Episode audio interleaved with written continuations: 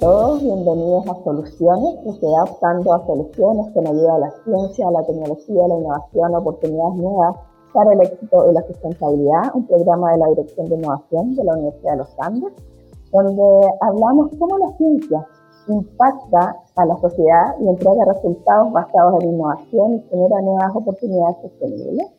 Y hoy vamos a conversar con una mujer que admiro mucho a través de su carrera profesional. Su nombre es María José Bosch María José es PhD en General Manager y Master of Research in Management en el IAC Business School de la Universidad de Navarra y está dedicada hace más de 20 años a la academia. Actualmente ella es la directora académica de la Escuela de Negocios de la Universidad de los Andes que se llama S Business School y integra el, el Consejo de Dirección y dirige el Centro de Trabajo Familia. María José es colaboradora del International Center for Workers Family del S Business School de la Universidad de Navarra y participa también en distintos directorios de empresas. María José tiene amplia experiencia en un tema súper relevante, que es el equilibrio y el, equilibrio entre el trabajo y la familia, y ha acumulado evidencia de la que hoy día vamos a conversar y vincular también por su experiencia con la representación de las mujeres en el ámbito empresarial, en el ámbito universitario, y, cómo se condice eso también con lo que hemos visto en las distintas radiografías de género em, en ciencia e innovación. María José, estoy muy contenta de que hoy día podamos conversar y bienvenida. Muchísimas gracias Silvana por la invitación. Este es un tema que me apasiona, así que feliz de conversar de esto y especialmente desde un punto de vista de la innovación, porque creo que acá justamente una de las piedras de tope es que tenemos que innovar para provocar cambio. Fantástico María José. Y cuéntanos de, de, tu amplia trayectoria. Sé que eres muy joven, pero te has dedicado por años a la investigación acerca de la conciliación entre, entre el trabajo y la familia, en donde em, se da por hecho ¿no? en nuestra cultura que la mujer es el pilar de, em, de la crianza, en, el caso, en, la mayoría de los casos. Entonces, a partir ¿cierto? del de, sinnúmero de, movilizaciones feministas que hubo el 2018, este tema sí que ha estado mucho más en el tapete, se conversa mucho más y por eso también estamos conversando hoy contigo. Y, cuéntanos, ¿cómo ha evolucionado en todos estos años, cierto, la representación de las mujeres en la industria? Eh, mira, creo que es súper importante distinguir el 2018 de lo que había antes. Eh, nosotros en el Centro de Trabajo y Familia empezamos a investigar estos temas, lo creamos el 2012, pero ya habíamos estado el 2011 investigando. Eh, y la verdad es que, mira, yo soy una persona optimista, entonces te voy a tratar de siempre ver el agua en el vaso, pero la evidencia muestra que hay poquita agua. Em, nosotros, en el fondo, a nivel de participación laboral femenina, siempre estuvimos bajo el 50% eh, en Chile hasta marzo del 2020. En marzo del 2020 descorchamos champaña, subimos, pasamos el 50%, pero lamentablemente vino pandemia eh, y pandemia tuvo un efecto bastante radical en todo esto que hemos ido avanzando. Voy por pedazos. Em, y post pandemia hemos tenido, tuvimos un rebote, o sea, em, la, participación, la participación laboral femenina retrocedió más de 10 años. Eh, para lograr equidad, en el fondo el World Economic Forum dijo, van a faltar no 130, sino que más que 140 o más. Y luego hemos estado viendo que los avances que trajo, por ejemplo, COVID con flexibilidad laboral, estamos teniendo un rebote de nuevo negativo ahora en el 2023. Entonces, partiendo como de antes, de, antes del 2018, eh, nosotros en el fondo tenemos una sociedad, y específicamente la sociedad latinoamericana, que tiene una explicación por cómo fuimos conquistados, quienes llegaron antes, eran hombres y se paseaban por el continente. Eh, eso hizo que la estructura familiar de nosotros sea distinta a las estructuras familiares de otros continentes. Acá en el fondo, desde, muy desde el comienzo, eh, de que en el fondo empezamos a ser una sociedad latina y no, no solamente mm, autóctona del, del, lugar, sino que con inmigrantes, eh, el rol de la madre, el rol de la mujer, se volvió súper representativo en el hogar y el hombre se aceptó como alguien más ausente desde los comienzos. A pesar de que tenemos una, una raíz súper fuerte de familia, en el fondo todos los latinos le preguntan qué es lo más importante y es la familia. Luego al ser el doble clic y el rol de que cada uno cumple la familia todavía está muy arraigado en que las mujeres estamos a cargo del cuidado y que los hombres están a cargo de proveer. De hecho, eh, en Latinoamérica se ha estudiado de, que el rol del hombre, por ejemplo, tiene una presión súper fuerte de ser el proveedor, pero de que solamente eh, siendo proveedor cumple su, cumple su función. Y también se ha demostrado que el rol del hombre es fundamental en el desarrollo cognitivo, físico y emocional de los niños. Entonces, cuando nosotros, voy a volver, escuela de negocio, nos vamos al negocio, no nos vamos a la historia, pero sí nos tenemos que hacer cargo porque tenemos que en el fondo tenemos que saber de dónde venimos para saber qué cambios tenemos que hacer y a dónde queremos ir. En, en los negocios seguimos funcionando en ese modelo más antiguo. Seguimos funcionando con una persona que va a trabajar, que es proveedor y que el cuidado está a cargo de terceros, está a cargo de otra persona. Eh, muchas veces asumimos que ese rol lo cumple la mujer o lo cumple la pareja, que en general es la mujer, eh, pero el mercado laboral cambió. El mercado laboral cambió, no en Chile, en todo el mundo cambió, y hay una entrada más, más masiva de la mujer al mercado laboral, donde en Chile ha sido los, de los lentos. En el fondo, esta, esta inclusión de la mujer en el mercado laboral ha sido muchísimo más rápido en otros países como en Europa, como en Asia, como en Estados Unidos. Eh, y en Chile fue más lenta, de hecho fue la más lenta de las más lentas en Latinoamérica. Pero llegamos a este marzo del 2020 con 50, pasando el 50%, eh, con grandes movimientos diciendo esto es importante, esto eh, tenemos que hacer un cambio, tenemos que disminuir las barreras. Pero COVID tuvo un impacto directo en algo que se llama eh, en, en la ciencia, en el fondo, el trabajador ideal, que es quién es esta persona que a ti te encantaría contratar, que te encantaría contratar en dirección de innovación, que nos encantaría eh, contratar en rectoría, en la escuela de negocio. Y en general, cuando lo voy a hacer resumido porque sé que tenemos tiempo acotado, tenemos una persona que está dedicada al trabajo y que, ojalá tenga familia, porque la familia la asociamos a responsabilidad. Es en el fondo alguien que tiene familia no va a dejar botado el trabajo porque tiene que cuidar a terceros pero que el cuidado de terceros de su hogar está a manos de otra persona. O sea, en el fondo que es un trabajador que tiene disponibilidad y que su prioridad es trabajar y que no tiene necesidades de cuidado.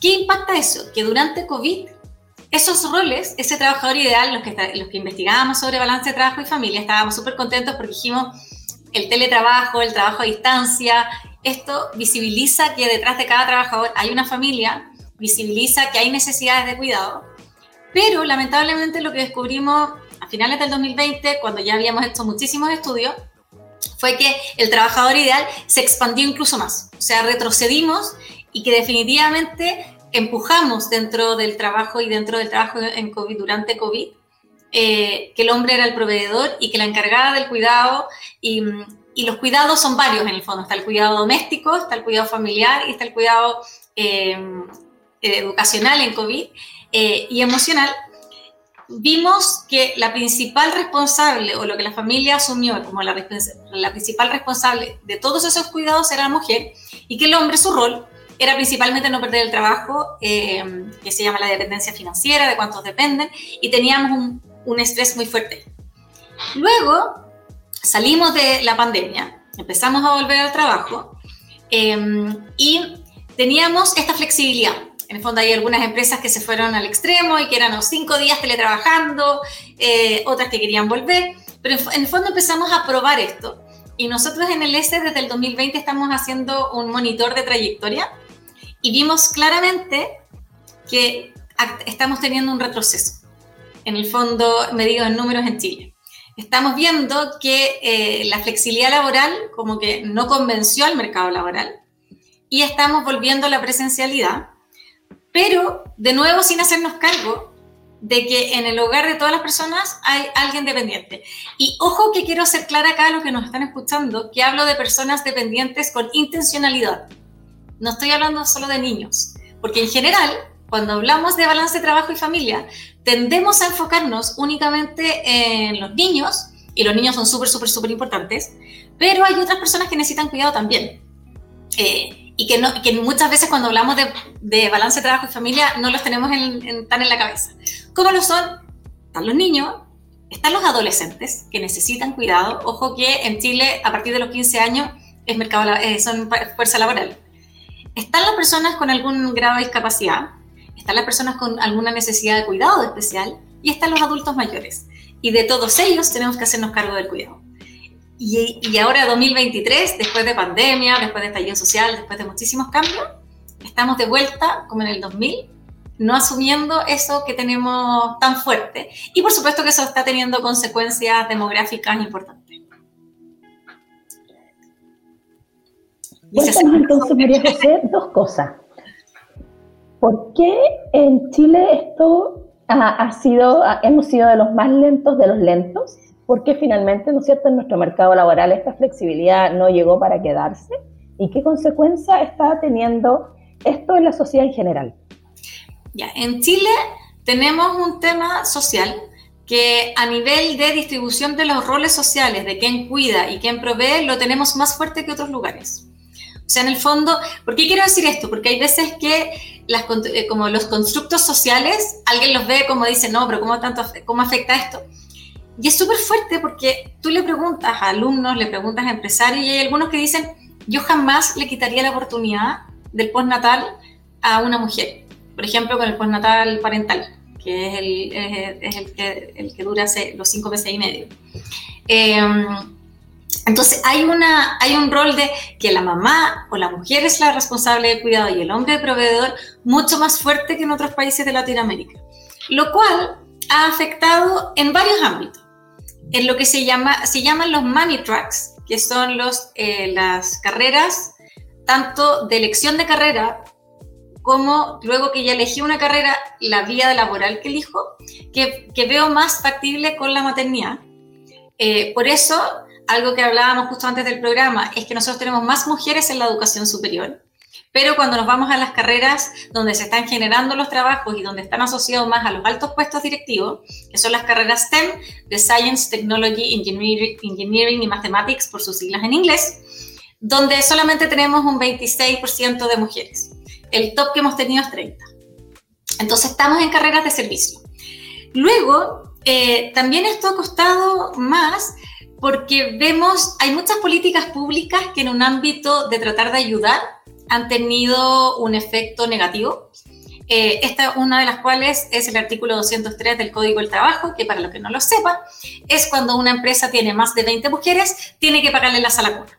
Esto, imagínense, piénsenlo en positivo. Yo siempre me gusta pensar que esta tuvo una intencionalidad positiva, que era, queremos que las mujeres que trabajen en grandes empresas no tengan que preocuparse del cuidado, porque claro, asociamos el cuidado a las mujeres. ¿Cuál es el incentivo económico? Y acá todos los que, es que ni siquiera hay que estudiar economía para decir, eh, ¿qué, ¿qué pasa cuando tengo que contratar a la mujer 20? La mujer 20 es potencialmente más cara en 20 veces una sala cuna. No en una sala cuna, sino que si yo contrato a la mujer 20, podría tener que pagarle a todas las otras 19 mujeres que ya tenía contratadas una potencial sala cuna.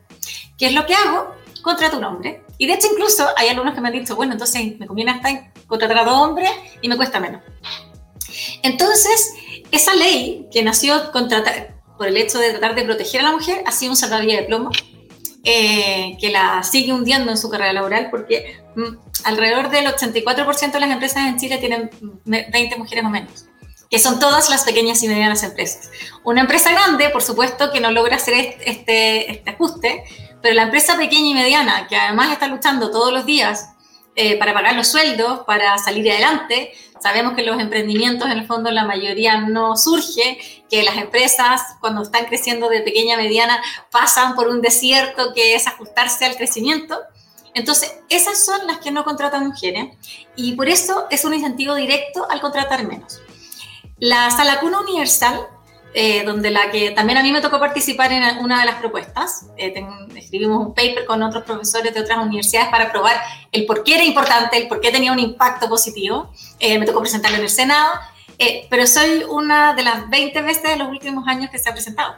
O sea, no, no logramos salir de ahí por un tema de educación y sigue siendo una traba importantísima para las mujeres.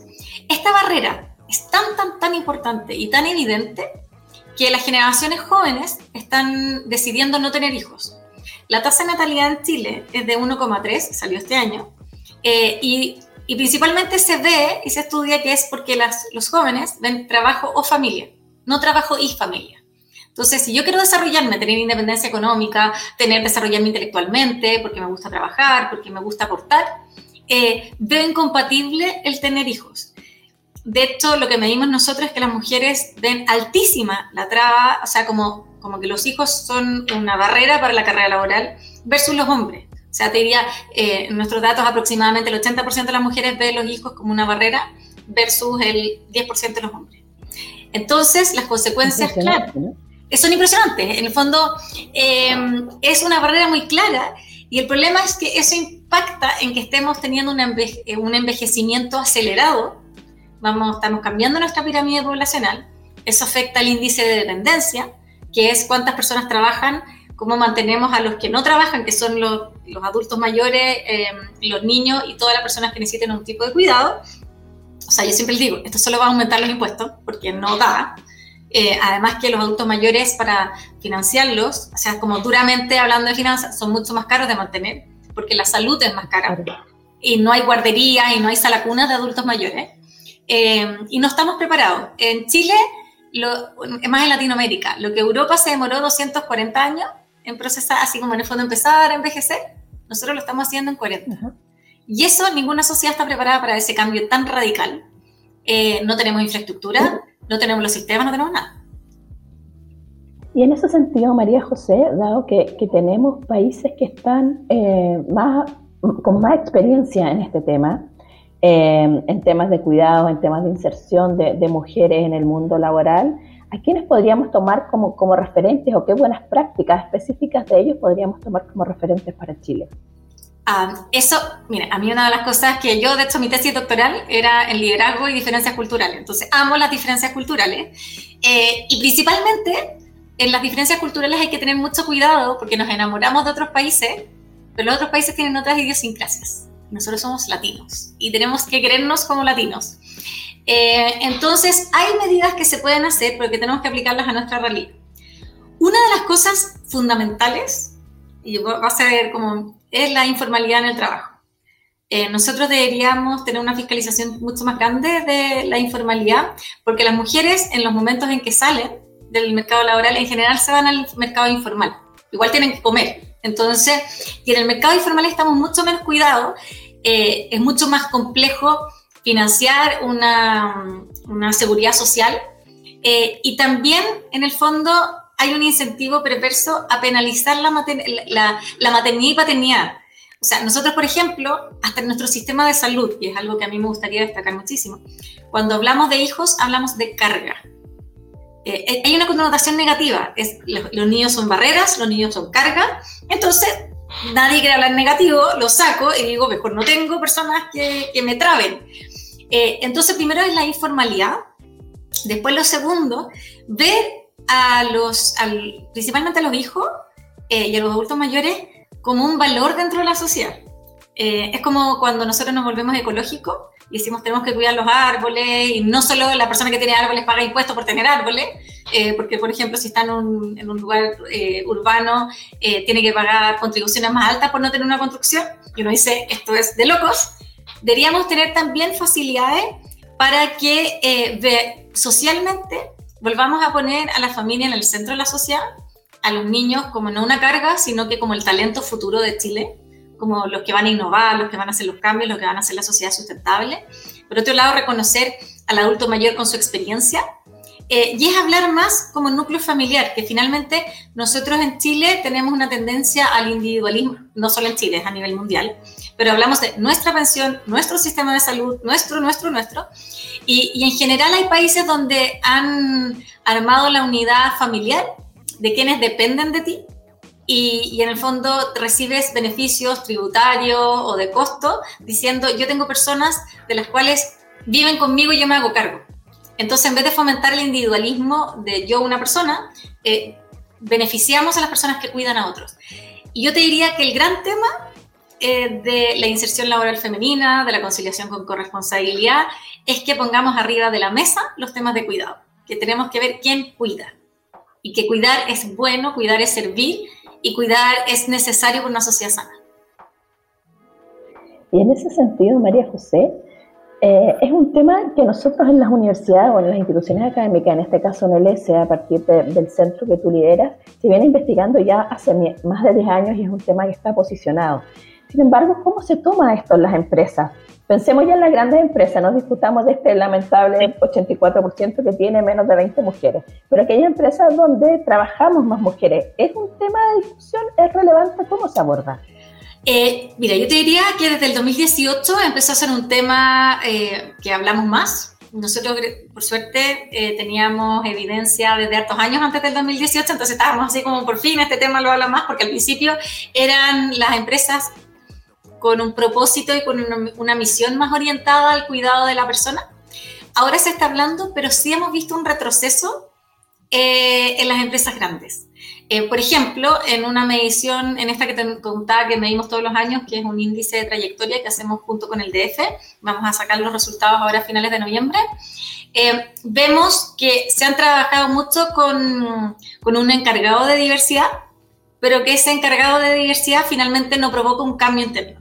El cambio interno se provoca cuando la alta dirección, el directorio, el gerente general y la primera línea están convencidos de que esto es una buena inversión que no es un costo, que no es un gasto, que no es beneficencia, sino que en el fondo es una inversión para tener empleados más comprometidos, eh, tener más innovación, tener menos fraude, tener menos comportamientos desviados, que se llama cuando, es como una forma de decir, saco la vuelta, eh, estar con más ganas de agregar valor a la organización. Eh, y cuando los empresarios y empresarias ven este beneficio positivo que nosotros lo hemos medido pero sea, bueno, tú sabes de investigación, entonces la vaca la hemos mirado por todos lados, le hemos dado vuelta a carnero, la hemos mirado para abajo, para arriba, por el lado, y siempre hay efectos positivos cuando nosotros nos preocupamos de la persona y especialmente cuando nos preocupamos de la persona con, con, con temas de cuidado. De hecho, hicimos una investigación donde salíamos por qué una persona se iría de una empresa y las principales razones que explicaban el 80% era por cuidarse a ellos mismos o cuidar a un tercero. Y el tercero era niños, adultos mayores o una persona con discapacidad. Entonces, eso es algo evidente de las personas, de esto está súper relacionado a salud mental, eh, y que cuando nos hacemos cargo tenemos a personas más comprometidas, más productivas, con más energía en el trabajo. Todo eso lo, lo hemos medido, así que el que quiera se mete en nuestros estudios, se lo mandamos, está comprobado. María José, y en ese sentido me parece que ahí tienes clave, el clavo en un tema sumamente relevante, que es cómo convences a la alta dirección de la empresa. Usualmente en empresas, estamos pensando en Chile, donde justamente la alta dirección está conformada mayoritariamente por hombres. ¿Qué han visto ahí? Eh, quiero decir, está conformada principalmente por hombres, ingenieros civiles, comerciales y abogados eh, de dos universidades y de más de 55. Eh, solo para decir que el grupo es bastante homogéneo. Entonces tenemos muchas diversidades que, trabajar ahí, como la diversidad de profesiones, etc. ¿Cómo se convence? Yo te diría que el convencimiento más fuerte es eh, y sustentable es realmente cuando están convencidos de que la dignidad de la persona y buscar el bien común es un bien en sí mismo. ¿Ya? Como nuestro lema también de la universidad, solo servir para trascender. Eh, cuando encontramos personas que, que, les hace sentido eso y que buscan el bien común, eh, como nosotros, em, yo te diría que es el más fuerte. Cuando no hablamos con un empresario con esas convicciones, eh, nosotros podemos mostrarle cómo esto aumenta la productividad. Eh, nosotros hemos medido cómo, por ejemplo, aumenta la energía en el trabajo, la calidad del trabajo, la productividad del trabajo, también cómo, cómo mejora la salud, que está relacionada a licencias en la empresa, cómo está relacionado positivamente la energía, a, la intención de cómo disminuye la intención de dejar la empresa, eh, la percepción de apoyo de la organización, en el fondo muchísimos indicadores que están asociados a la productividad. Y esto es una inversión que las personas rotan menos, pero además están con más ganas de aprender y con más ganas de aportar a la empresa. Eh, y por eso mismo nosotros les mostramos que no es solo que este efecto sea positivo, sino que algo que también hemos estado usando últimamente en los últimos estudios es mostrarles qué pasa si no lo hacen, qué pasa si me hago el ciego en el fondo. ¿Qué pasa si digo, ya, no hago lo positivo, pero tampoco como que me quedo quietecito, no hago el mal, pero no hago el bien, me quedo quieto? Bueno, eso también tiene un efecto negativo y es un efecto negativo brutal para las organizaciones. Entonces, especialmente en un mundo que ya podemos llamar buca, que le podemos cambiar los nombres en el fondo de este, de este cambio constante, nosotros necesitamos más personas comprometidas con la organización, con ganas de innovar, con ganas de aportar Eh, y para eso la organización se tiene que preocupar de las personas y una forma concreta, específica, es el balance trabajo y familia. Fantástico, María José. Yo hace algunas semanas atrás, o, quizás más tiempo, leí una columna tuya donde exponías que para mejorar la política que de alguna empresa, ¿cierto?, tenía que implementar temáticas de conciliación y trabajo y que tenía que tener líderes que estuvieran convencidos, ¿cierto?, de que la conciliación entre el trabajo y la familia era realmente importante. Ahora me queda la duda con, con este grupo bien homogéneo de personas que en general lideran la, la industria que tú lo mencionaste recién, si tenemos esos líderes o no y qué tendríamos que hacer para tenerlos. Ya, ahí, eh, yo creo que por lo menos hay buenos ejemplos. A mí me gusta trabajando en una escuela de negocios, a mí me fascinan los negocios, me, gustan las empresas, creo que es un súper aporte para la sociedad. Eh, generamos trabajo, eh, podemos generar trabajo muy digno y hay buenos ejemplos. Entonces yo creo que una de las formas es visibilizar esos ejemplos, mostrarlos, pero unir al mundo en general a través de la academia con el mundo de la empresa. Eh, nosotros somos un super, una, una bisagra súper útil para decir, puedo probar que estas medidas son positivas. Nosotros, por ejemplo, ahora en este minuto estamos haciendo un estudio bien interesante, eh, tomando líderes y colaboradores en, en, un estudio longitudinal en varios momentos del tiempo, eh, en cuatro empresas chilenas. Y lo vamos a hacer en estudio, en fondo la mayoría de mis estudios son con datos chilenos, pero los llevo, los llevo hacia afuera, como en avances de la literatura de trabajo y familia. Entonces, primero es decir, sí tenemos líderes convencidos, sí hay empresas que lo fomentan, y esas empresas que lo fomentan sí les va mejor, sí atraen más talento y sí se adaptan mejor a los cambios. Entonces, darle más publicidad a eso. Después, otra cosa importante, tenemos este grupo homogéneo o más o menos homogéneo, ha ido cambiando un poquito en el tiempo, pero bastante homogéneo. Es decir, dentro de esa homogeneidad hay personas que están convencidas y que los que han logrado cambiar y tener empresas con más diversidad, con más participación, son los que están convencidos de que hombres y mujeres somos útiles en el mundo privado y público. Y acá quiero decir algo más, que es un área, una línea de investigación que a mí me, me gusta desarrollar, principalmente por trabajar en una escuela de negocio donde mis alumnos en general, en un mayor porcentaje son hombres que hay más hombres que más mujeres. Eh, y es la importancia y el impacto que tienen los hombres cuando cuidan a terceros. O sea, el impacto que tienen directamente sobre sus hijos y sobre sus padres eh, o suegros. En el fondo, el que no es inocuo que un hombre no participe en la crianza, no es inocuo que el hombre no coma con sus hijos, que no juegue con sus hijos o que no lea con sus hijos, y no es inocuo eh, en la salud de sus padres, de cuán rápido se, en el fondo, un adulto mayor que se siente acompañado y apoyado por su familia, tiene una calidad de vida mucho más alta. Y eso hace que necesites menos inversión en salud, eh, lo cual hace que su calidad de vida sea mejor hasta más tarde. Entonces, hemos estado súper enfocados también en una línea de la relevancia del hombre en el cuidado, de no solo centrarnos en la importancia de la mujer en el trabajo, porque eh, también lo hacemos, hacemos muchas cosas, pero el tema de cuando solo nos enfocamos en la mujer en el trabajo, estamos diciendo el trabajo tiene valor y la familia es una carga. Eh, hay veces que en el fondo se enfoca así y nosotros lo que queremos decir es no, el trabajo es un valor, eh, es algo que dignifica, es algo que en el fondo que aporta, pero la familia también, que no se nos quede detrás, para que no sea trabajo o familia, sino que sea trabajo y familia, y que en ambos, hombres y mujeres, somos igualmente importantes y aportamos y somos relevantes para el desarrollo de las personas dependientes, que es el talento futuro, o también todo el auto mayor que cada vez va, a aumentar en nuestra sociedad.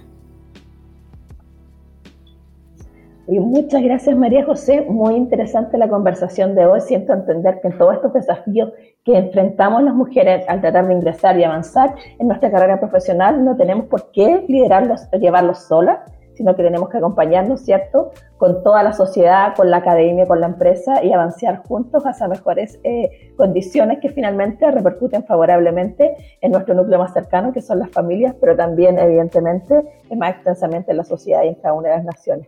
Te agradezco profundamente eh, el haberte dado el tiempo de conversar hoy día en Soluciones Em, comentar que María José nuevamente es académica de la Escuela de Negocios de la Universidad de los Andes, así que ahí en la página del S Business School pueden tener acceso también a todos los documentos em, que ella ha escrito acerca de este y otros interesantes temas. Muchas gracias María José y nos vemos la próxima semana. Te agradezco muchísimo, Silvana, por la invitación y por la oportunidad de hablar de estos temas que, como se nota, me apasionan. Y lo único que quiero es, estos espacios para que más personas encuentren soluciones y no vean, no vean solo el problema, sino que les, los ayudemos a buscar la solución. Muchas gracias, María José. Adiós. Adiós.